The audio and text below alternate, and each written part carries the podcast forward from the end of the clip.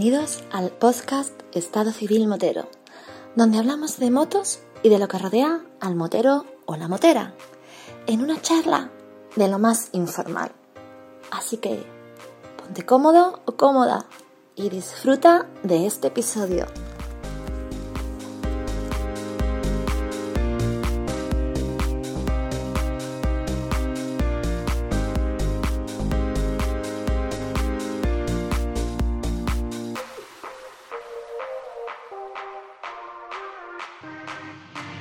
Pasa, chaval? ¿Qué hay, Vampi? ¿Qué pasa, don Daniel Cruzado? Aquí estamos de nuevo. Vamos a grabar otra vez, ¿no? Sí, pero esta vez yo espero que se escuche bastante mejor que la última vez. Eh, que las pruebas nos salieron un poquito ranas.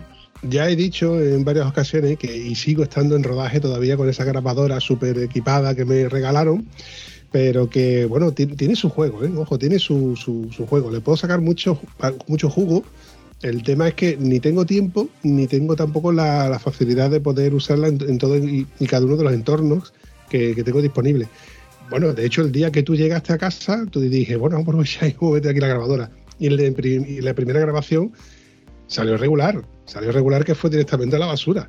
La segunda ya dije, digo, mira, vamos a probar por lo que yo ya conozco y la verdad es que salió un episodio bastante chulo, ¿eh? Sí, sí, puedo confirmarlo, yo ya lo he escuchado. bueno, y tu señora, ¿no? También la ha escuchado. Señora, mi señora. ¿Y qué? ¿Está conforme? Algún cate me he llevado, pero bueno.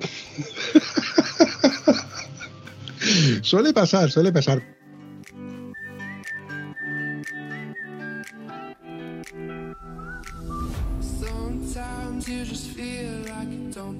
Pero al fin y al cabo son historias, son vivencias, son, anécdotas que se cuentan uno en primera persona y bueno, la verdad es que tampoco es ponerte en un aprieto ni, ni mucho menos.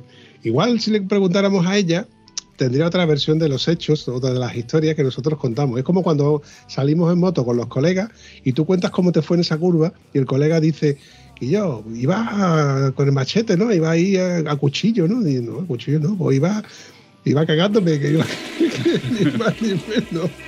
Iba pensando, ¿saldré de esta? o, es, o esa historia en la que tú dices, hostia, me he perdido, no, no se perdió, el tío tiró para adelante y no se dio cuenta, ¿no? Es que al final no. Por eso digo que cada uno contamos la historia de una manera o la contamos de como, bueno, como, como, como la conocemos, como la vivimos.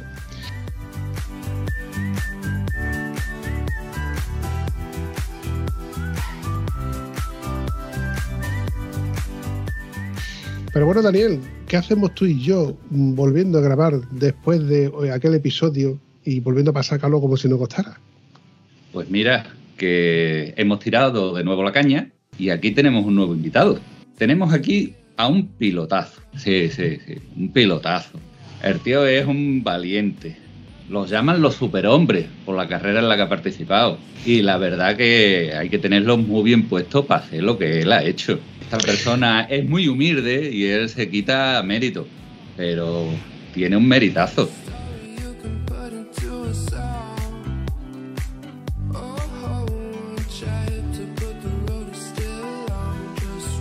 Don Albert Martín, buenas noches. Muy buenas noches, ¿cómo estamos? Hay una pregunta muy facilita que le hago yo a todo aquel que pasa por aquí, que es, ¿tú físicamente dónde te encuentras? Físicamente, ¿dónde me encuentro? ¿A, qué, nivel? Calla que me han dicho, me han llegado a decir, estoy cagando, estoy en la cocina, eh, eh, ya no, te estoy preguntando dónde estás en tu casa. la pregunta realmente es, ¿dónde estás? Pues ahora mismo tumbado en el sofá. bueno, ¿y el, ¿y el, sofá de tu casa dónde está? En el comedor. en toda la boca.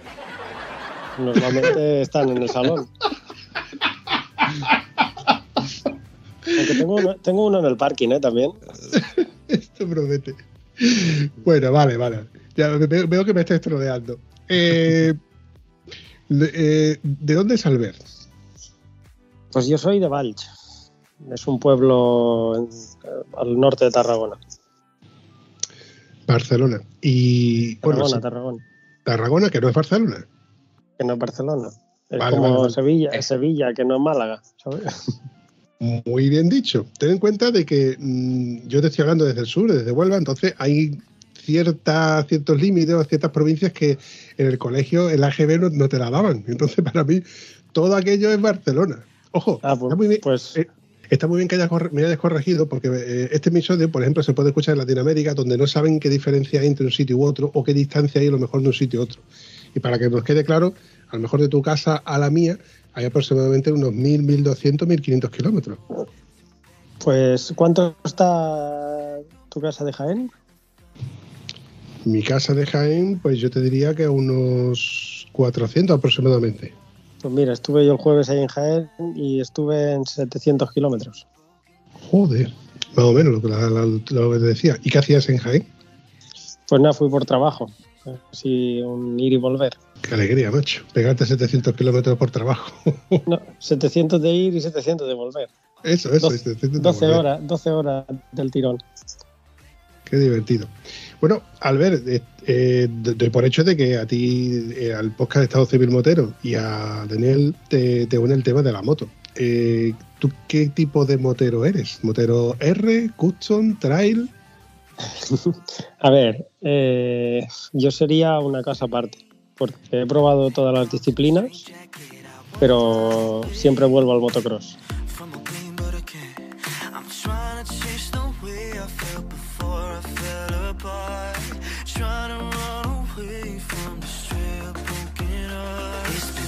¿Te gusta lo verde? Me gusta el off-road, pero me gusta ser como un hámster, dar vueltas ahí en el circuito. Muy bien, muy bien. Eso está muy bien claro, muy bien, muy bien dicho, porque hay una gran diferencia en hacer motocross dentro de un circuito dando vueltas como si fuera un hámster. Está muy bien la connotación. Y luego está el enduro, y ahora es que también se ha puesto de moda el hard enduro. Pero esto, esta afición, ¿cómo te viene?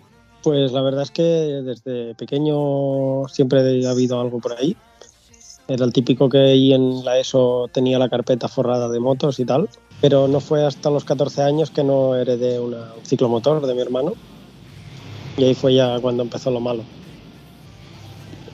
¿Qué ciclomotor era? Era una beta trueba de estas, una, una RRT de toda la vida. Coño, pues ya era un- una motaza, porque esa, si mal no recuerdo, esa ya traía 6 o, cuatro, o seguía con 4 velocidades. No, 6, 6 velocidades.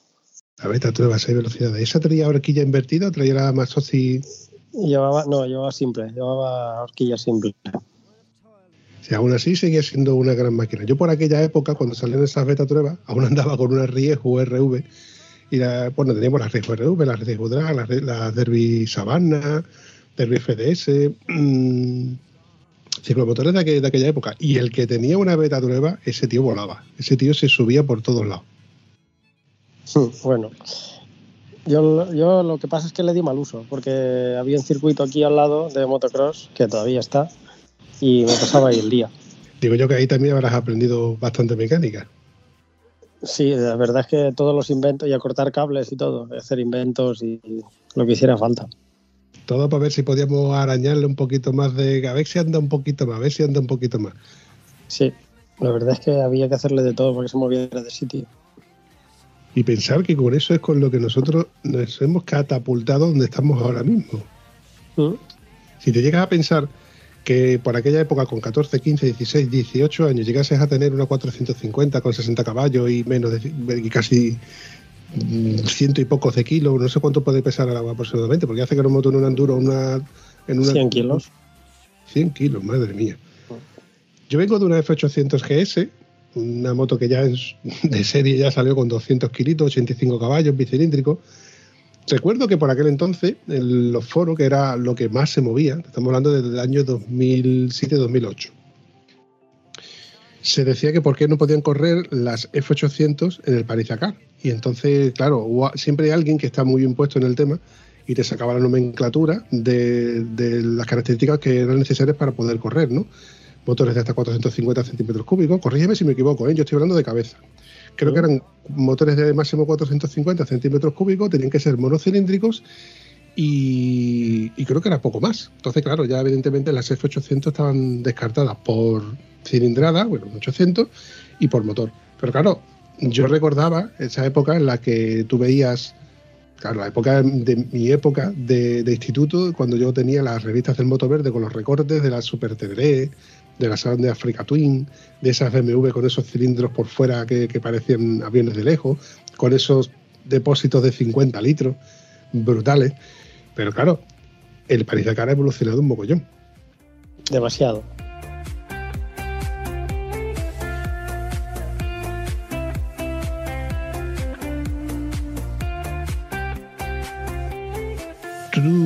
¿Tú, qué opinas sobre esa evolución? Yo estoy seguro de que todo ha evolucionado para bien, pero también ha evolucionado a una esencia que no es la del Dakar. Bueno, ahora es una prueba más del Mundial de Rallys y al final ahora pues es una prueba muy competitiva donde eh, premia la velocidad, sobre todo, y al final la preparación física y la dedicación a 100% es, es el todo. Ya no tienes nada que ver con saber espabilar si te pasa alguna cosa. Si te pasa alguna cosa, apretas el botoncito, viene el helicóptero y al día siguiente arrancas de nuevo.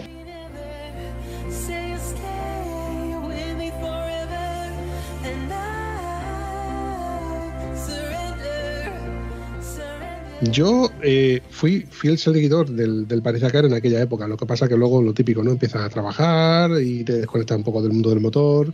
Lo sigues más o menos por alguna revista que, que cae por tus manos, alguna información que ves de la televisión, hasta que llega Internet. Y llega Internet y, claro, se vuelve otra vez a, a abrir el abanico.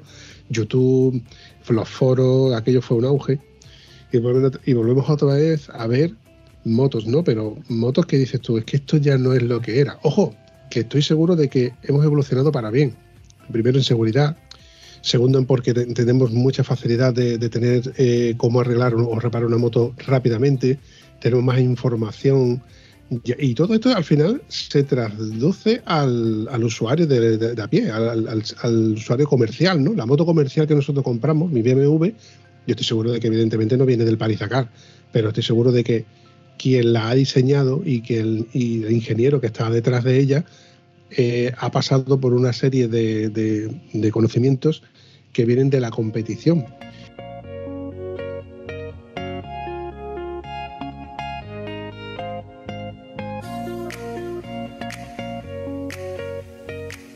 Pero bueno, la evolución ha hecho de que tengamos motos asequibles, entre comillas, motos muy potentes, motos que son muy válidas para hacer cosas normalitas, porque no olvidemos que tenemos bichos de 200 kilos con un mogollón de caballos, son motos que se ponen a 200 kilómetros por hora, y, me llama la atención eso mismo trasladado a una 450 que pesa la mitad con la mitad de cilindrada y también se pone a 180, 190 kilómetros por hora. Bueno, al final estos motos son motos que cada año han mejorado, han mejorado y han vuelto a mejorar, eh, sobre todo en dar mucha potencia y mucha fiabilidad. Sí que es cierto que el componente electrónico es muy importante ahora, pero sobre todo yo creo que la gracia ahí ahora mismo está en, lo ligeras que son y en, la, y en la posición del peso. Ya no es solo lo que pesa, lo que pone la báscula, sino el repartimiento que tienen del peso es, es- es espectacular. También te tengo que decir que hace 10 años eh, eran motos de serie con inventos. Yo muchas veces hablando con Arturo Aragonés o con Alex Busquet, que son dos, dos chicos de aquí de Tarragona que también han corrido varias veces el Dakar. Y ellos llevaban, creo que uno iba con BMW, o quizás los dos iban con BMW, y al final eran motos de serie que se iban adaptando para poder correr. Y ahora no, ahora compras una moto que está diseñada y desarrollada exclusivamente para eso. Eso cambia mucho las cosas. Eso es jugar con, con ventaja. Con mucha ventaja.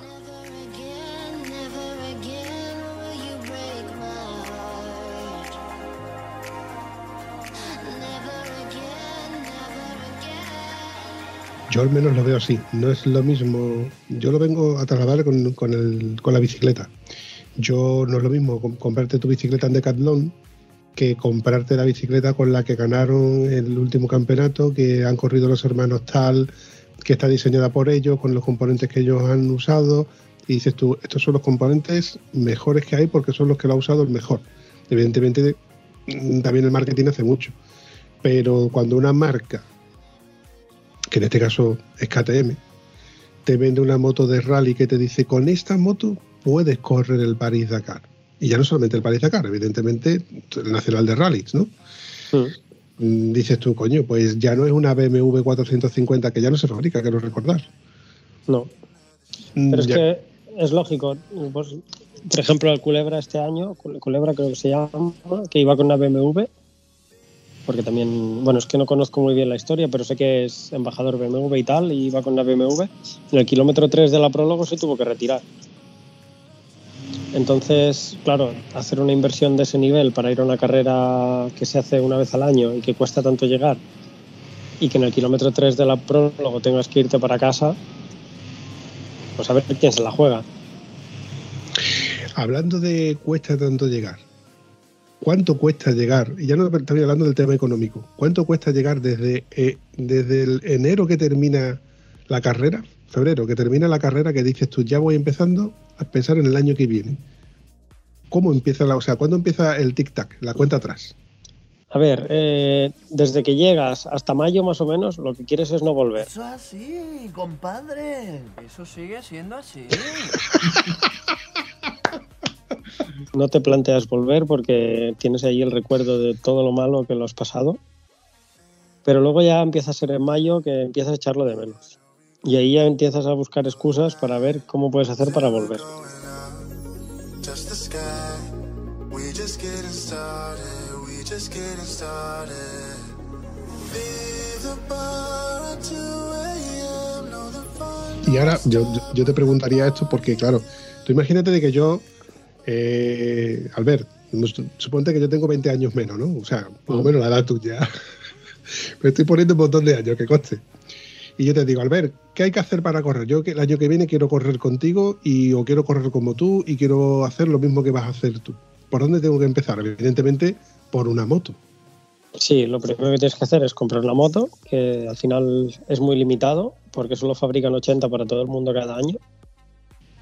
Entonces, pues puedes encontrar algo de segunda mano, que normalmente en febrero o marzo es una buena época para encontrar algo. Y entonces tienes que empezar a correr rallies organizados por la ASO, que son los del Mundial, y en una cosa que le llaman Road to Dakar, que se han inventado para sacarte el dinero antes de llegar al Dakar ya. Te quieren decir que si quieres ir al Dakar tienes que ser capaz de completar el Rally de Andalucía y el Rally de Marruecos. En el caso del Rally de Marruecos lo entiendo, porque realmente es un rally en cuanto a condiciones no es similar en cuanto a dureza ni tal, pero bueno, por lo menos vas por la arena y tal. Pero el Andalucía Rally no tiene absolutamente nada de necesario, a mi punto de vista.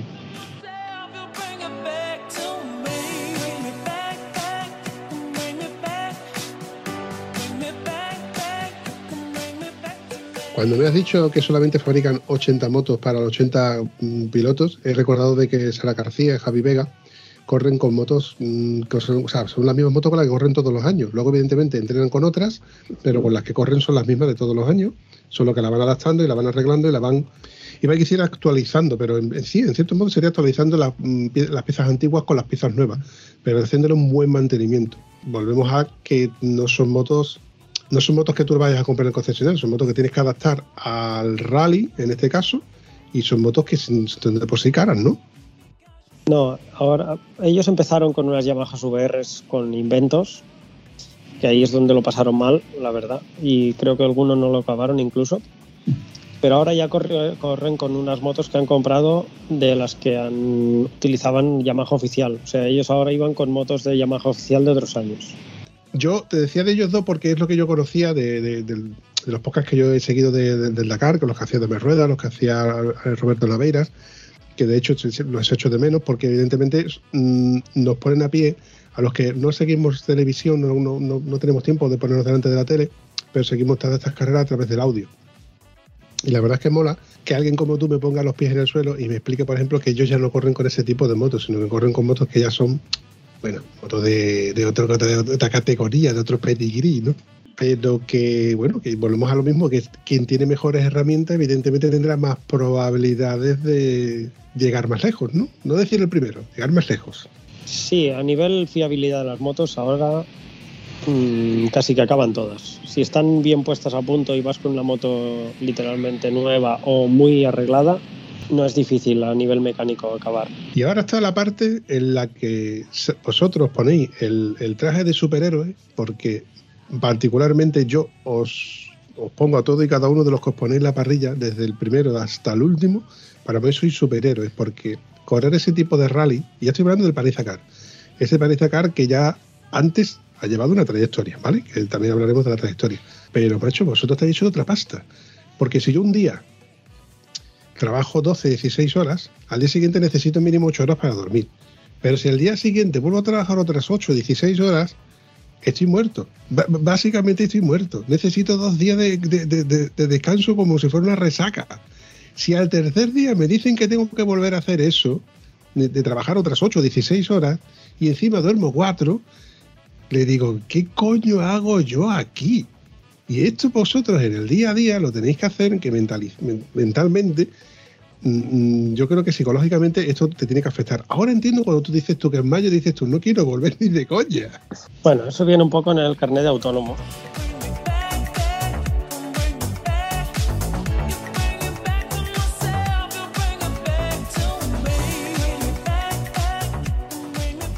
¿sabes?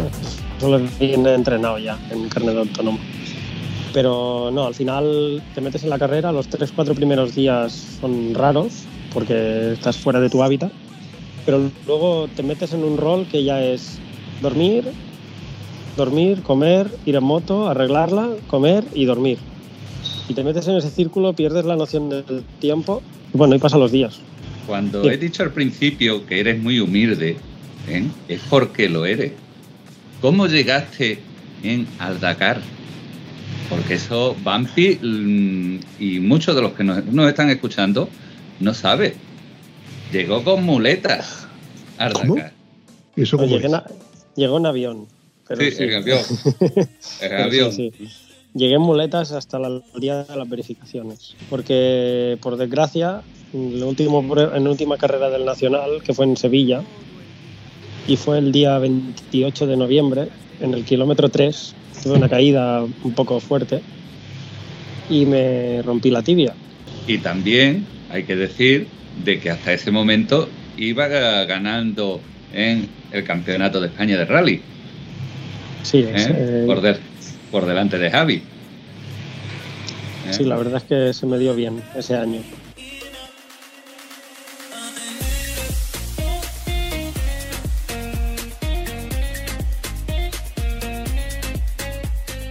Sí, es que es eso, eh, es un tío muy humilde. ¿Eh? Llega al mundo del rally después de tiempo sin, digamos, competir en el motocross, que era lo que él participaba. ¿eh? Tampoco estaba excesivamente puesto en el tema de navegación, que te tuviste que poner al día y tuviste que coger y estudiarlo, ¿eh? lo que es la navegación. Y así, de buenas a primeras, se pone en cabeza en el Campeonato de España de Rally. Todo Dios preguntándose de dónde ha salido este tío, ¿eh? que corre tanto. ¿eh? Y después llega a Dakar como llega, ¿eh? en su avión, pero en muleta, a verificaciones. Pasando dolores y demás, y aguantando. Eso Yo, lo claro. hemos vivido nosotros cuando estábamos en los soportes, los famosos soportes. ¿eh? Eh, lo vivimos y lo pasamos en grande, pudiendo seguirlo.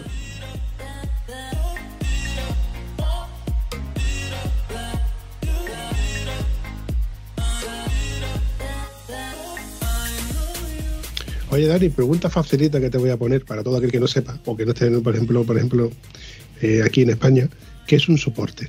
Vamos a ver. eh, ellos crearon un grupo de Telegram privado ¿eh? donde nosotros aportábamos, un- había unos ciertos packs que lo llevaba Twin Trail y había de diversa cantidad de dinero y arreglado a lo que tú pusieses, pues tenías derecho a unas cosas u otras.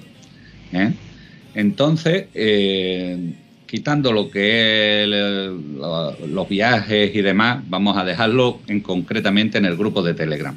Ahí estábamos todos. ¿eh? Podíamos seguir las carreras que ellos hacían, nos poníamos vídeos, hablábamos con ellos, ¿eh? seguíamos las carreras 900 tíos prácticamente en directo con las aplicaciones. Se nos ha perdido uno por allí, el otro no está, va por delante. Y lo vivíamos en el momento. Lo vivíamos en el momento. ¿eh? Y lo pasábamos en grande. ¿eh? Y muchas veces incluso ellos ¿eh? sabían lo que estaba pasando en carrera cuando paraban en algún lado por lo que hablábamos nosotros, los soportes. Sí, sí, el resultado yo lo primero que hacía cuando acababa la etapa era mirar al grupo de supporters y ahí sabía cómo me había ido la etapa, si había ido algunos waypoints rápidos, si no, si había perdido tiempo, si me había perdido. Es una pasada, la verdad es que es una de las cosas que más te llenan de esto.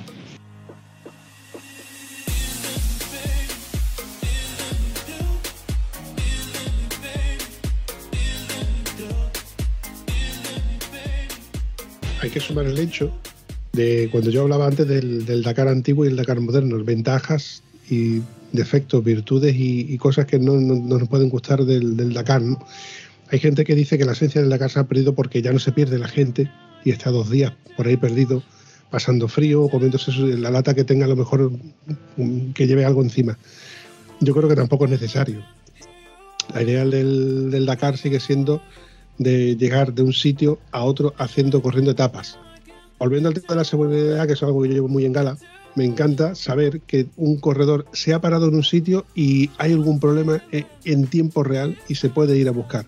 El que haya cada vez más helicópteros, el que tengáis una equipación con aire obligatorio, todo eso a mí mm, me encanta. ¿Por qué? Porque sé que toda la tecnología que tenemos actualmente es a nuestro favor. El hecho, por ejemplo, que tengamos un grupo de Telegram eh, por ejemplo, en el podcast de Estado Civil Motero, y que vosotros tengáis un, un grupo de Telegram de soporte en donde os mantienen informados, donde en cualquier momento si ocurre algo, eh, cualquier tipo de información desde aquí, porque vosotros estáis lejos de casa.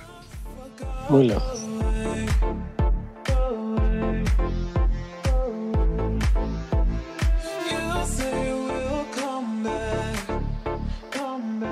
Pero sabes que todo lo que sale ahí al final lo ve tanto los supporters como tu familia y también estás como más tranquilo. Es que, claro, eh, es que es una fórmula de decirles a ellos, oye, estoy bien, sigo andando, estoy, no os preocupéis, Eh, aunque no te llamen por teléfono, pero sabes que me estoy moviendo, y si me estoy moviendo significa que, que soy yo el que se está moviendo, que no, que, claro, cuando ese triangulito en la aplicación deja de moverse, esa flechita deja de moverse, el azul, que es la mía, es cuando ya uno se preocupa, ¿verdad?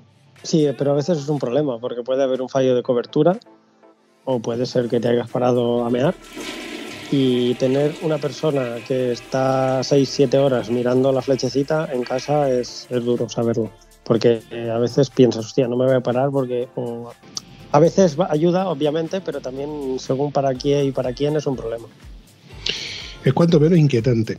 Oye, Albert, cuando sucedió lo de Isaac, ¿en qué, en, en qué momento te pilló a ti? Era un día que yo el día anterior había tenido un problema en el plato y salía por detrás de Isaac y ya me dio mal rollo porque llegué al refueling y no lo había pillado y yo realmente aquel día estaba yendo rápido estaba corriendo porque era al final de, era al final ya se quedaban tres etapas y yo quería saber qué podía hacer en una etapa del Dakar y era ya cuando mi, mi tobillo iba mejor y me extrañó mucho llegar al refueling y no verle. O sea, ya me extrañó. Yo pensaba, ahora este, este polvo que veo ahora debe ser de Isaac. Y no era de Isaac. Este polvo que veo ahora debe ser de Isaac. Y yo iba pillando gente y no era Isaac. Y llegué al refueling y no, no estaba Isaac. Y pensé, hostia, si ha salido 10 minutos antes que yo y tiene que estar 20 minutos aquí, ¿cómo puede ser no usted? Y ahí pues reposté y ya empecé a preguntar si alguien había visto Isaac y tal.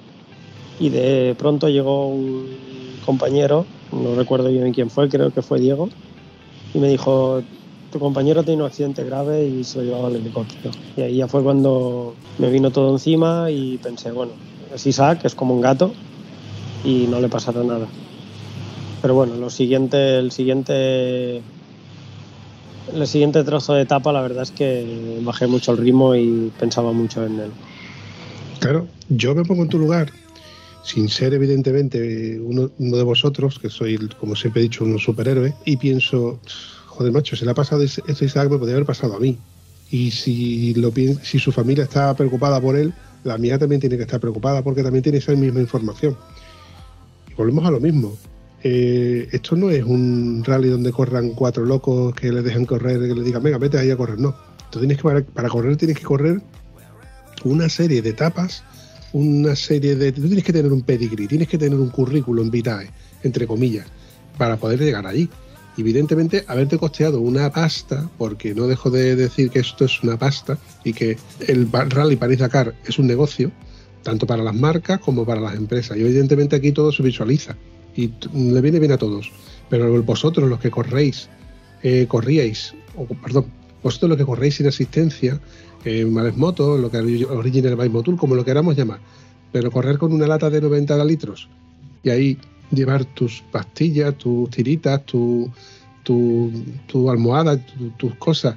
Creo que es muy duro, creo que es un rally muy duro. De hecho, sigue siendo el rally más duro del mundo.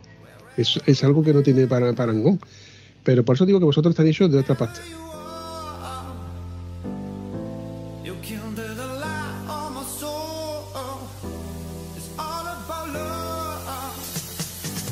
Y llegar allí sabiendo que es un rally donde. A ver, quiero hacer una comparación muy, muy mala, pero igual que en el rally de, de- de la isla de, de, Man, ¿no? el Tourist Trophy, eh, muere gente, en el París Dakar moría gente. Moría gente. Entonces, ir allí es decir, joder, es mi ilusión, llevo todo el puto año queriendo correr esto, no voy a dejarlo ahora. Esto llevo mucho recorrido, llevo mucho invertido, llevo mucho tiempo levantándome temprano, corriendo, pasando dieta, incluso, yo qué sé, de- de- dejando de dormir, para correr esto porque me queda a lo mejor, puedo correrlo durante uno, dos o tres años. Y a lo mejor dices tú, ya no puedo correrlo más, pero mientras pueda, tengo que hacerlo. Y yo os apoyo a todos y cada uno de los que estáis en la parrilla. De hecho, yo daría, daría una palmada en la espalda para empujaros para que sigáis haciéndolo.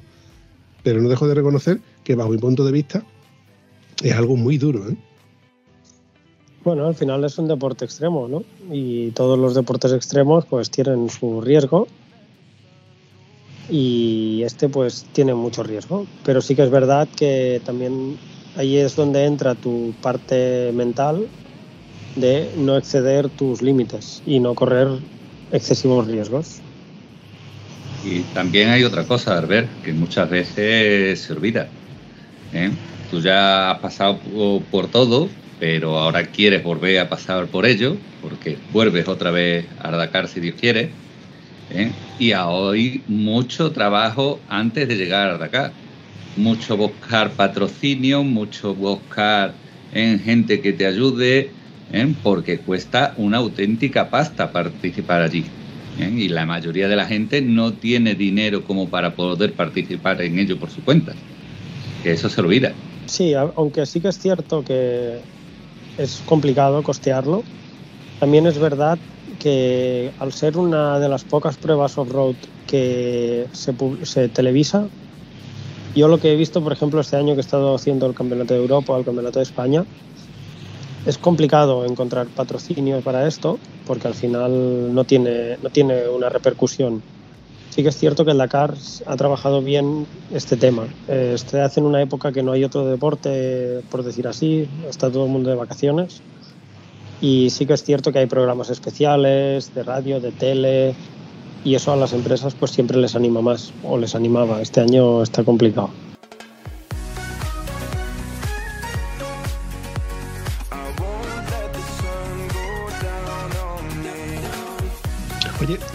Y en el grupo de soporte, porque te explico, yo sé de primera mano, en este episodio que estáis escuchando, hay una información que tú eh, trasladaste a través de un, de un, de un vídeo que tú te hiciste para pedir, bueno, no patrocinio, pero sí pedir ayuda eh, como a, a los soportes.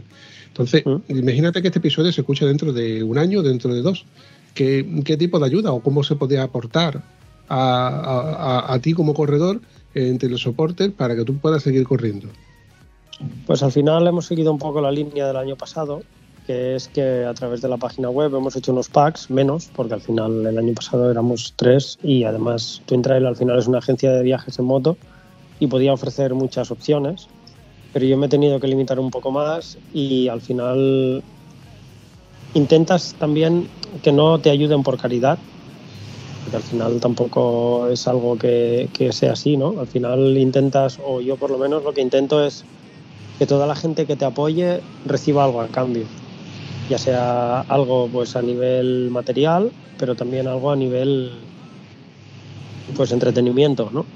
Entonces hemos seguido con el tema del grupo de Telegram, hemos creado un grupo de Telegram nuevo donde voy colgando ahí vídeos, etcétera, de los entrenos, de, de la preparación, un poco de la vida diaria, sobre todo de, de lo difícil y lo poco que se puede entrenar cuando eres una persona normal.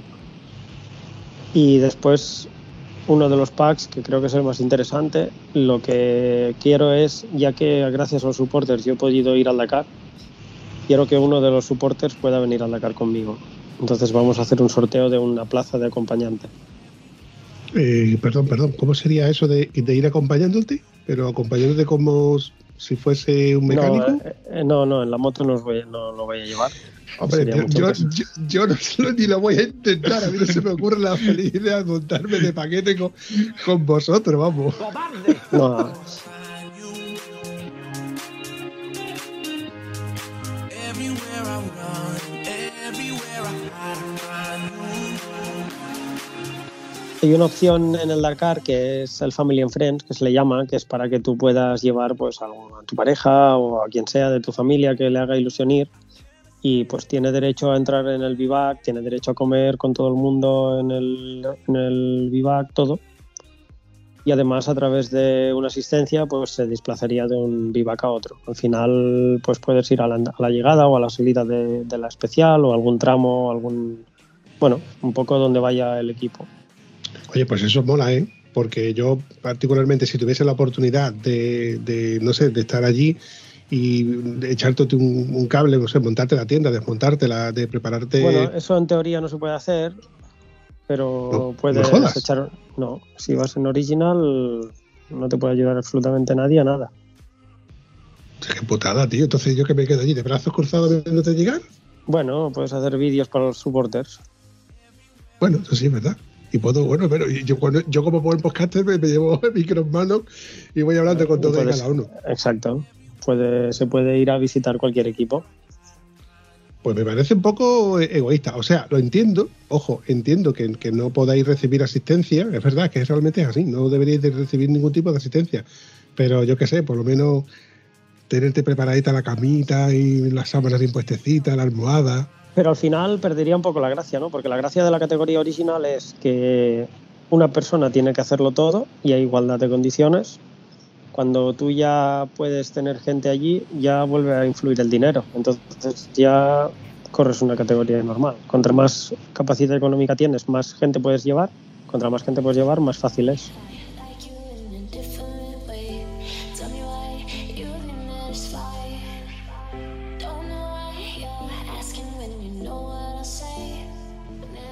Y, Vampi, cuando decimos de hacerlo todo, decimos hacerlo todo. Yo me sé de uno que cambió un motor en plena carrera. Qué honor, veré. ¿Qué, qué- qué- qué es el día de recordarme todo lo malo? ¿Cómo va esto? No, es el día de hacer ver que es muy humilde, que es un tío muy humilde, ¿eh? que eso no lo hace todo el mundo. ¿eh? Aunque la KTM está preparada para mecánicamente ¿eh? que sea relativamente fácil hacerle las cosas, ¿eh? Se lo tuvo que hacer él, él, ¿eh? sin ayuda. ¿eh? A ver, yo entiendo que en mi moto, eh, cambiar el motor no es tirarla, que quitarle los tornillos, quitar el motor y ponerle otro. Sino la mía tiene un huevo de trabajo. Evidentemente, vuestros, vuestras motos están concebidas, entre comillas, para que todo, todo se pueda arreglar con una sola herramienta o con dos herramientas específicas, toda la moto completamente. Pero aún así, sigue siendo un faenón tener que cambiar un, mo- un- un motor o tener que arreglar o abrir un motor en plena carrera. Bueno, al final no es más difícil que hacer otra, otra reparación. Al final, si tienes un fallo eléctrico o electrónico, es peor porque te puedes volver loco. Un fallo mecánico siempre es cambiar una pieza por otra, es más sencillo. Sí que es cierto que el motor suena muy yo, el motor, el motor, ¿no? porque es, a ver si no va. Pero es, entre- es más la parte psicológica que no la parte de, de hacer, que al final es, bueno, yo no lo había hecho nunca en esta moto, pero sí que es cierto que está, es relativamente sencillo. Es costoso en tiempo, pero es relativamente sencillo. Pero sí que es cierto que la parte psicológica fue más dura. recuerdo un tiempo de pandemia, no antes de pandemia fue. Yo seguía a un corredor, se llama Lyndon Poskit, este hombre dejó de correr el Paris Dakar hace tiempo, y me encantaba este hombre porque era, podías ver gradualmente su sonrisa como iba, iba degradando. Ese tío era el, el- el- es el típico corredor que siempre lo ves sonriendo, es todo lo contrario al ver, es, es increíble. Bueno, pero, Pero me- yo me, me peleé con el Gelas, ¿eh? Y tampoco es tan simpático. ¿Sí? ¿En serio? Sí, tuvimos un par de batallas ahí en pista guapas. Hombre, cuando estés compitiendo, estás compitiendo. Pero lo, que vengo a referirme es que coste que no te quita a ti ni tu, sitio, ni se lo estoy poniendo a, a Lindo Posky. Evidentemente yo no lo conozco en persona, ni, estaba, ni lo estoy grabando con él, ni estoy hablando con él como estoy hablando contigo. Ya siento más afinidad contigo que con él. Borrando esa parte, eh, yo seguía los vídeos de Lyndon Posky en la preparación del, del Dakar, en la que se veía cómo desmontaba totalmente su KTM y donde el basculante y el sistema de veleta lo estaban engrasando y toda y cada una de las piezas puestas en ese mm, banco de trabajo. Y fue cuando yo decía, madre mía, el mogollón de piezas que tienen estas motos, pero luego la facilidad con la que tienen estos tíos que mentalmente saben cómo y en qué momento le puede fallar el rodamiento de un sistema de violeta, el cómo cambiar los retenes de las horquillas, porque es que todo lo estaba haciendo él solo. Y claro, tú mentalmente conoces tu moto. Sí, la verdad es que yo tengo una ventaja respecto con esto, que, que es que siempre he llevado KTM o Husqvarna, que al final es lo mismo. Y del 2007, 2008, 2009, muchas de las cosas que llevamos ahora son muy similares, mm, el sistema de cómo funcionan. Y al final es la moto que he tocado siempre y la conozco bastante, la verdad. El Lindon es un crack, ¿eh? no, quiero quitarle mérito, obviamente. No, no, no, si no es por quitarle mérito, es simplemente que la connotación de, porque claro, como te he dicho antes, yo no he seguido el Dakar visualmente más las cuatro veces las que he visto esos vídeos. Eh, claro, en tiempos de pandemia hemos tenido mucho tiempo y hemos visto mucha televisión, hemos visto mucho YouTube y he visto muchos más vídeos de cuando él corrió en el, en el Dakar. Y me llamaba, esa, me llamaba la atención ese tipo de, carreras con él. También es verdad que justo en pandemia él estaba recorriendo África y claro, veíamos que aquí todo el mundo íbamos con mascarilla y ahí no iba él con, con mascarilla en- por la parte de, de Sudáfrica. Y fue cuando lo seguí un poco más.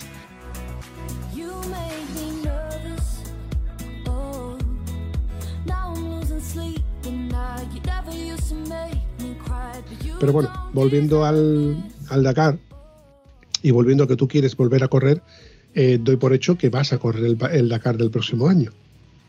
Bueno, no se puede dar por hecho todavía. La verdad es que ahora está más en el no que en el sí. ¿Cómo? Que ahora está más en el no que en el sí. ¿Pero por qué? Porque, pues porque a nivel económico no está siendo el asunto muy agradable. Bueno, pero al menos ganas no te faltan. Lo único que necesitas es un buen empujón.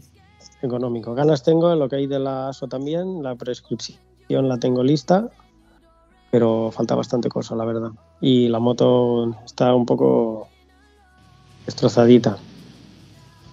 Bueno, la, sé que para correr o llegar al, al- al Dakar y llegar incluso al, al día de, de las revisiones y verificaciones, perdón, la palabra es verificaciones, antes de llegar al día de, las verificaciones y poder llegar al, a Dakar, perdón, a la salida, Mm. tienes que hacer un- una serie de, de- de carreras, ¿no? El Rally de Andalucía, tienes que correr... ¿qué, qué, qué carreras son las que tienes que correr durante el año? Sí, ellos te, bueno, no cal que las corras cada año, solo la primera vez. Y ellos te recomiendan que corras un rally en África, que te invitan a correr el que organizan ellos, el rally de Marro- el rally de Marroc, que es próximamente. Y este año también pues sacaron lo- el tema del rally de Andalucía. Que ya te digo, es más una baja que un rally, es como cualquier otro rally que puedes correr a nivel nacional. Eh, Vampi, para quien escuche y no sepa lo que es una baja, ¿eh? los caminos sí los conocemos todos. ¿eh? Los caminos, en particular nosotros los de aquí de Andalucía. Pues imagínate que te coge, te dicen por este camino, pero en el cruce ¿eh? te ponen una valla y ya sabes que tienes que girar a la derecha o a la izquierda según toque. Con lo que eh, de coger y ir siguiendo el roadbook eh, y leyendo el roadbook, eh, poquita cosa. Eh, darle al mango, mango, mango, mango y correr. ¿Verdad, Arbel?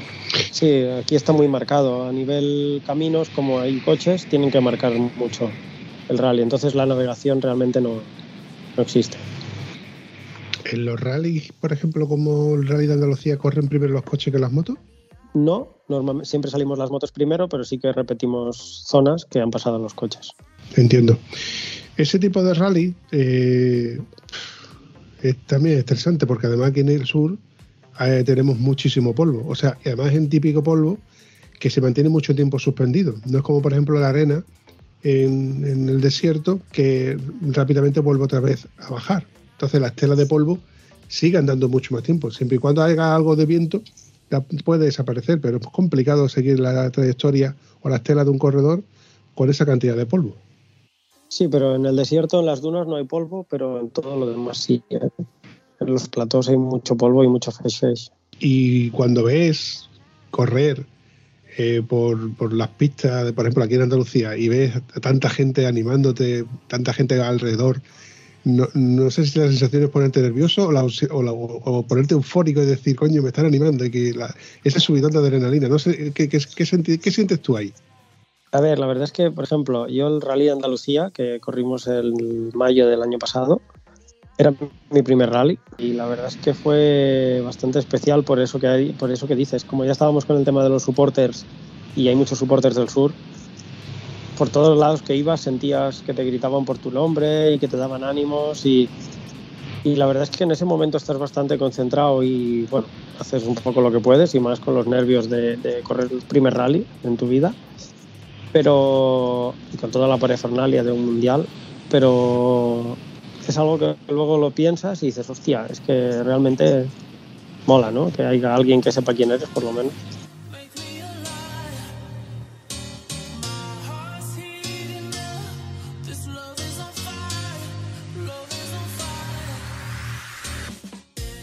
Antes cuando hemos hablado de los soportes y demás, donde tú vas actualizando primicias o cosas que son muy, muy, muy de ellos, ¿no? Mm, A quien quisiera seguir tu trayectoria, te gustaría a lo mejor verte por Instagram o verte por Facebook. Yo te pregunto si tienes redes sociales. Sí, tengo Instagram. Lo que pasa es que no soy muy de redes ni, de- ni tal. Y hago poquitas publicaciones. Además, me da bastante vergüenza hacer vídeos que salga yo. Y intento dejar eso para, para el Telegram. Y en Instagram hago publicaciones, pero son bastante básicas. ¿Y cómo podríamos encontrarte en, en Instagram? Pues es fácil, le das a- le buscas a martin.141 rally. Ahora me da cuenta que es bastante largo.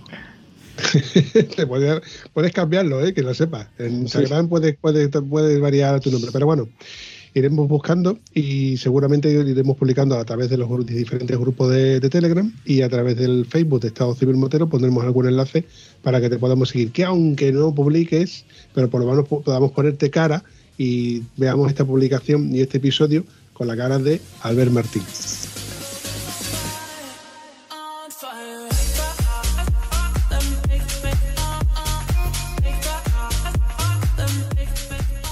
Y también otra cosa, Albert, eh, tienes también una página. Sí, este año a través de Twintrail me hicieron la página que es albertmartin.es y ahí es donde van colgando también la información de las carreras y tal.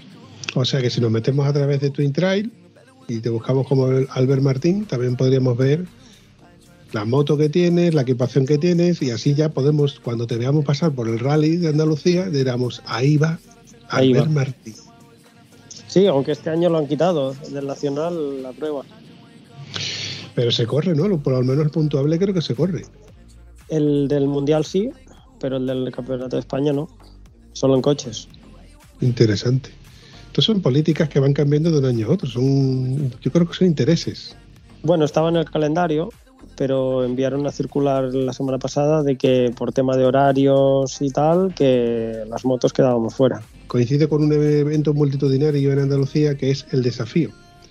El desafío para los moteros que nos gusta circular por, por Andalucía es cómo hacer recorrer todas y cada una de las provincias de Andalucía en 24-48 horas.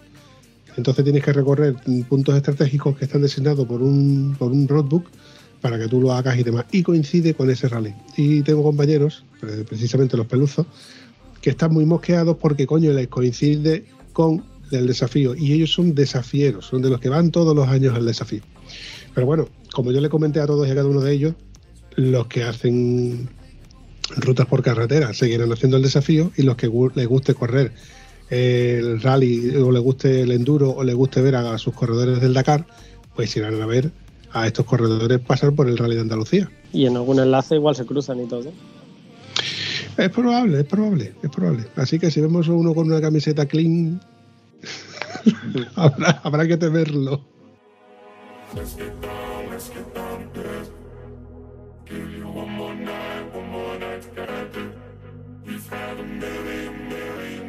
Oye, Albert, cuando estuvimos hablando en su día con lo complicado que es, porque claro, a, todo esto que, yo no hago más que desmitificar lo bonito que es correr en el París-Dakar, ¿no? Pero hay que tener en, claro que, que lo complicado que tú mismo has dicho, que ya tienes más el no que el sí de poder volver a correr el París-Dakar, pero que a ti no te falta ilusión, no te faltan ganas. A todo eso hay que sobrellevar lo mismo que todos los demás mortales. Trabajo, hay que decir y hay que nombrar que tú eres tu autónomo Demasiado. Además de una familia, con críos pequeños en casa y todo eso, mm, hay que llevarlo a cuesta, además de tu, tu hobby, que ya no es tu hobby porque es tu, tu gran afición, ya no es un hobby de llegar el fin de semana y decir, bueno, voy a coger la bicicleta, no, voy a salir en moto, no, te estoy preparando todo el puñetero año y buscando patrocinios y buscando fórmulas para poder conseguir mi sueño, que es correr el Dakar. Y lo corriste el año pasado y vamos a intentar de que, corra- de que lo podamos correr el año que viene. Por eso cuando yo digo de que está hecho de otra pasta, es que realmente es así. No es el, a ver si este fin de semana no llueve y cojo la caña de pescar para ver si pesco algo. No, no, es salga el sol o no salga el sol, tú tienes que prepararte y seguir preparándote físicamente y mentalmente y tu familia también, evidentemente, que son los que van contigo de la mano. Sí, es una de las partes más duras, porque al final sí que es cierto que es una de las cosas que echo de menos. Antes iba en moto para pasarlo bien y ahora muchas veces me siento, me siento mal si no puedo entrenar bien o si no me he ido bien en el entreno o si por lo que fuera en el trabajo he tenido mucha faena y estoy muy cansado y no iría a entrenar, pero tienes que ir igual. O bueno, son cosas que eso es una de las maneras que ahora mismo, pues bueno, estás en esa situación, ¿no? Que te encuentras un poco obligado a y eso a veces te echa un poco para atrás. Luego el tema familiar pues es complicado. Además yo por desgracia mi hijo nació el 30 de diciembre y esas fechas pues aparte de los reyes que ya sabes cómo son para los niños, también perderte el cumpleaños pues es, es duro. Entonces bueno, son cosas complicadas. Y luego pues obviamente la pareja, los padres y tal, el peligro del cual hablábamos antes, pues que lo sufren desde casa y cuando tú vas encima de la moto sabes qué haces en cada momento, pero ellos están en casa siguiendo la flechecita y lo pasan mal.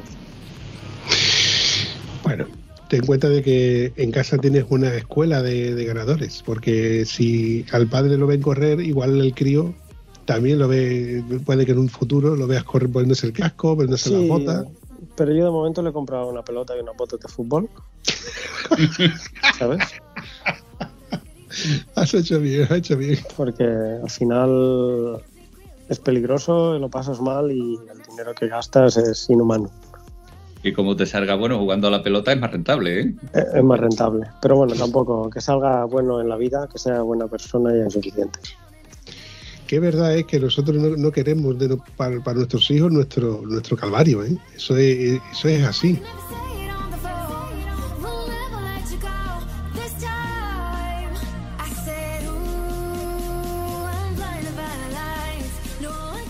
Hay una historia de un episodio muy bonito que salió hace bastante tiempo, no recuerdo exactamente cuál, en el que Maripichu eh, se hizo padrina.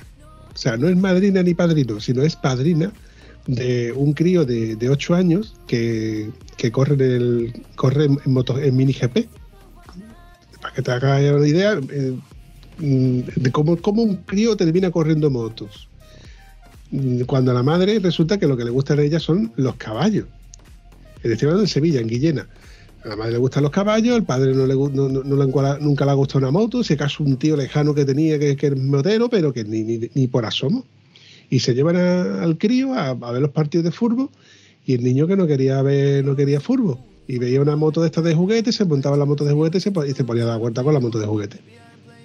Y la historia sigue con que lo montan en, un, en una minimoto y el niño tiene una habilidad con la minimoto increíble. Y lo llevan a una escuela y le empiezan a hacer pruebas con la escuela, con, la moto con una sola mano, cogiendo conos del suelo, haciendo S, como si no costara, y el crío pues se ve que tiene dotes. ¿Qué pasa? Que al final los padres terminan ejerciendo una afición de un crío que, que ni por asomo a ellos se iban a pensar de que van a terminar en el mundo del motor. Y es para ver al padre, que por cierto lo vimos este fin de semana que estuvimos en la concentración, cada vez que, le, que lo veo le doy, le doy la mano, le digo, ¿qué? ¿Qué tal? Dice, aquí estamos recogiendo y llevando esto para adelante como, como podemos. Dice, mientras que, además que es así, como dice, dice, mientras que a mi hijo le guste y mientras que él disfrute con esto, pues yo para adelante.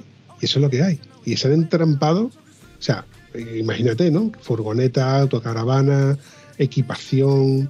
eh, ahora vámonos a la escuela de, a la escuela de, de- campeones ahí en Valencia, ahora fe, Federalo, ahora vamos a cambiarle la moto, ahora vamos a ir hasta la carrera, vamos a intentar conseguir patrocinio, que si pulserita, que si llavero, que si de todo. Cuando eso llega a un nivel en el que ya eres tú mismo el que te tienes que patrocinar, pues muy complicado. Y más cuando que, no eres tú el que se va con, el que se está patrocinando, tú eres tú a ti mismo como autónomo, ¿eh? como autónomo, porque que quiero dar con- connotación, digo autónomo porque sois los que pagáis los impuestos que luego no, no pagamos los asalariados, que es mi caso. Pero cuando sois, ¿cuántos sois en parrilla aproximadamente en el Dakar? Pues este año han limitado a 130 motos. Pero si no fueran limitados seríais 200 perfectamente. Sí, fueron 200 este año, creo. ¿Y en, y en original? 30. 30. Pues son 30 tíos que se han tenido que buscar la vida, que se han tenido que sacar, buscar sus ahorros de donde no los había y buscar soporter, como es este caso, para intentar llegar a, hacer, a cumplir su sueño. A cumplir su sueño y con nota, porque sabéis que, que tenéis a mucha gente por detrás que os están apoyando, pero que en cierto modo tenéis que dar la cara, que tenéis que decir, coño, mm, habéis invertido en mí, en mi sueño, pero también quiero quedar bien para que podáis decir que yo soy soporter de Albert Martín García. Bueno, eso es lo que hablábamos, ¿no? Que es lo que yo intento, es dar algo a cambio, dar, dar un entretenimiento o dar alguna cosa para que la persona que te te ha ayudado se sienta que, que lo que ha hecho es, bueno, que se sienta feliz de haberlo hecho.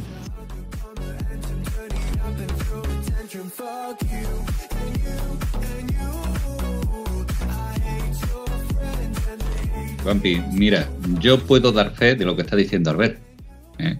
Yo he participado como supporter ¿eh? y es una auténtica gozada. Se disfruta. El que le guste las carreras, el que le guste el mundo del rally, lo disfruta muchísimo. Porque yo ¿eh? no soy un gran especialista, ¿eh? pero sí te encuentras que entre los que están de soporte, te encuentras algunas personas que saben mucho de Dakar, por ejemplo. Y aprendes mucho. Aprendes mucho, lo pasas muy bien porque sigues las carreras. Aprendes muchos detalles ¿eh? de sus entrenamientos, de las formas de hacer las cosas y demás. ¿eh? Y eso no lo vas a ver en ningún programa ¿eh? de la tele del mundo, vamos. Sí, sí, esa es la diferencia, la cercanía que tienes con, directamente con el corredor, ¿no? Que quieras o no, pues es como, yo qué sé, como tener línea directa prácticamente con él.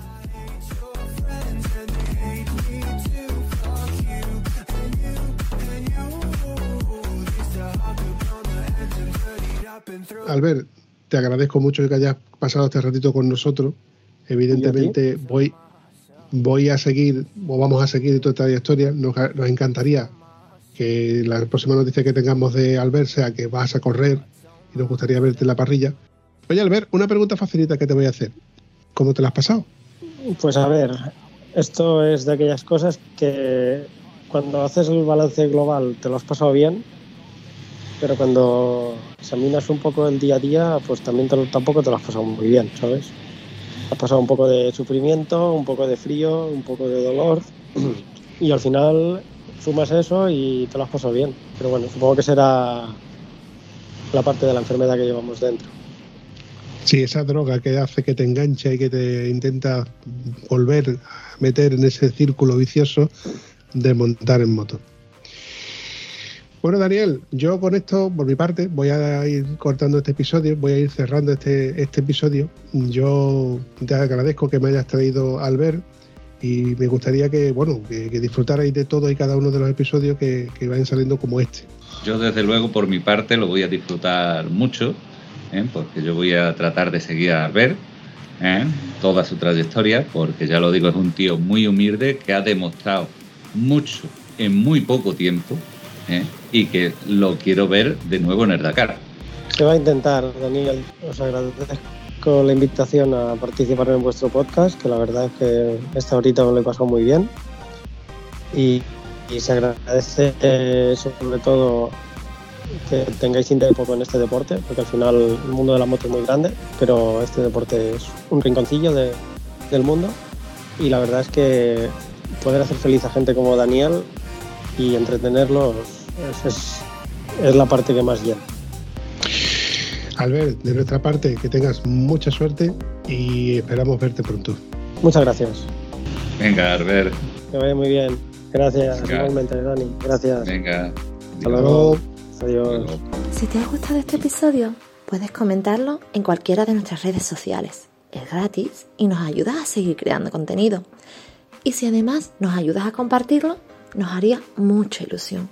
Bueno, a la Vampi sobre todo, que es quien se le ocurra, espero que os haya gustado tanto como nosotros. Hasta el próximo episodio.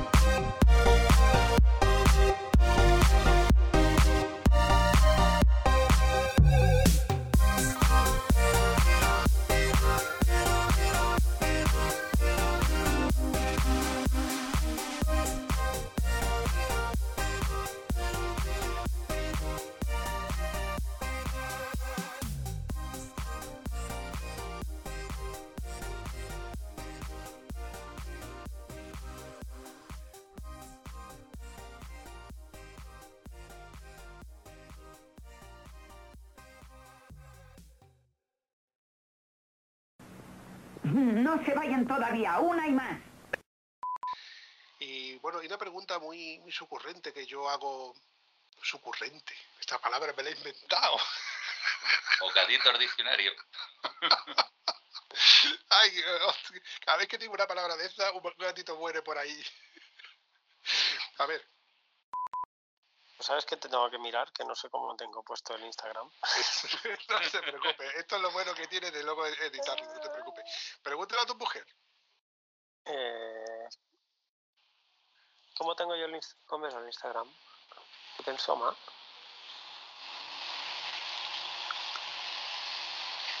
Que esto, esto es muy típico de las mujeres. Las mujeres seguro que saben dónde estás tú en Instagram para ver a quién sigue tú y a quién no sigue. Es ¿Quién te ha puesto? Esto es lo que lleva peor ella, ¿eh? Esto es lo que lleva peor ella.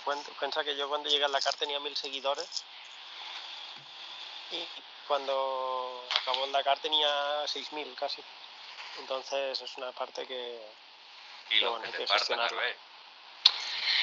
Y claro, y ten en cuenta de que son gente que te pregunta, que te habla, que te escribe, que, que mm, dices tú. ¿Eh? Mira, es Ama Martín, Perdón. 141 Rally. Hay una cosa que quiero que te quede claro. Hay cosas que las sé de oída y otras cosas que yo no sé. Evidentemente tienes que dar, tien- tienes que corregirme en lo que yo, en lo que yo te, me, equivo- me equivoqué, pero escúchame, pues diciendo, no, no, no, Pampi, que has equivocado, que, que tú eres mamón, que escúchame, te doy confianza para que te metas conmigo. Vale. Que no te, eh, no, no te pongas serio, que te ves muy serio, coño. En mi estado, en mi estado natural. Ya, ya, ya, ya, te veo, te, pero te ves serio, pero no te preocupes. Eh, Y eso que no lo has visto hablando en las carreras. Da miedo. Que da miedo de qué, pero si este tío de- tiene cara de, ca- de, de cacho de pan, de buena gente. Parece portero de discoteca. Despeinado, además. Eh, Rete levantado, ¿no? Te, te levantado sí que tiene que tener mala cara. bueno, volviendo al tema. El fondo difuminado. La, la habitación está... que da miedo estos niños. Pero tú, vas- ¿por qué has visto el set de grabación cuando no están los niños? Imagínate cuando están los niños. que eso es lo que pasa. Aquí, tú, tú sabes que hay un refrán que dice que el que duerme con niños Sí, sí, amanece meado y cagao. ahí está. ¿Qué quieres? ¿Que enseñarme la camiseta? No, vamos a ver, para pa chavalidín. Esto es, es rostodaca. 8 y 46. Voy a pegarle un toque. Bueno, mejor dicho. Espérate. ¿Cómo era? Estamos live, ¿no? Estamos live. El amigo Rututú. Ya tiene que estar por ahí. Ahí está. Hola, ¿qué, tal? Albert? Muy buenas. ¿Cómo estáis?